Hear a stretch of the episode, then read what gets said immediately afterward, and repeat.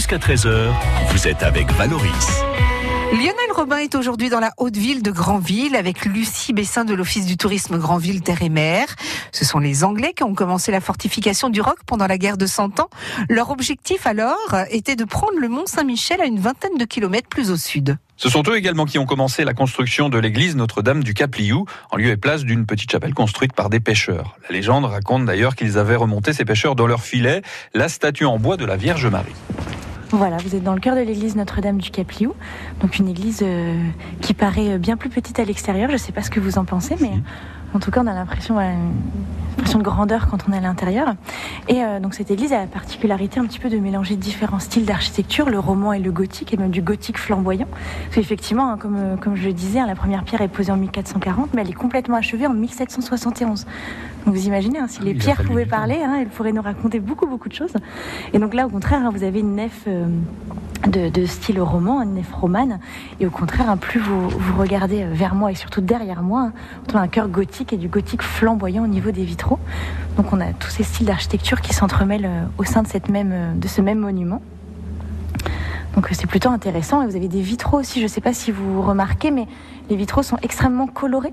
On a vraiment des couleurs très très vives. hein.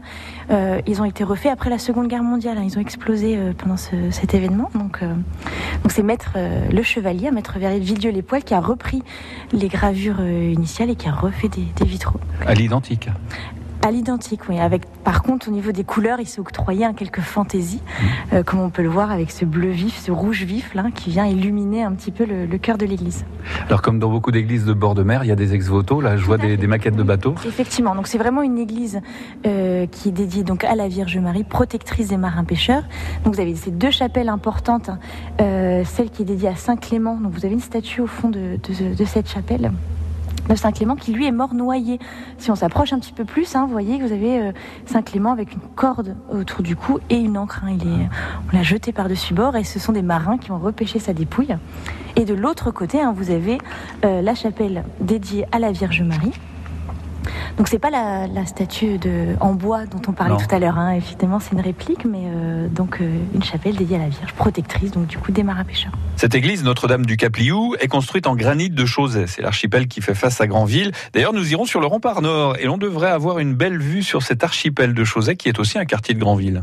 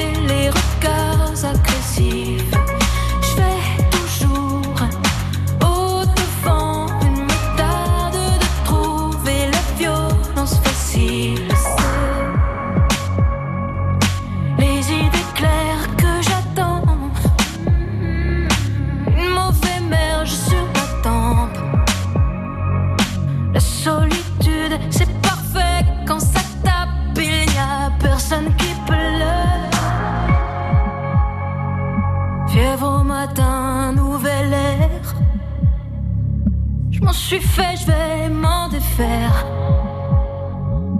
À la blessure, c'est plus rien. J'ai connu pire, j'ai connu la honte.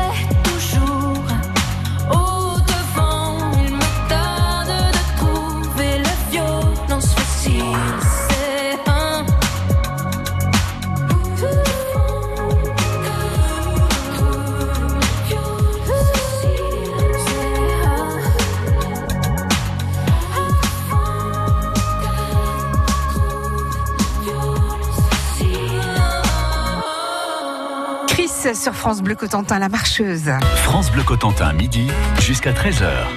Fier de Mont 50 le patrimoine avec euh, Lionel Robin qui est toujours sur les remparts de la Haute-Ville de Granville en compagnie de Lucie Bessin de l'Office du tourisme Granville Terre et Mer. Alors nous voilà sur les remparts, face à la mer là en fait, et face à la mer et avec euh, le quartier insulaire de à que l'on voit. Voilà, tout à fait. Donc là, on est arrivé sur le rempart nord, effectivement.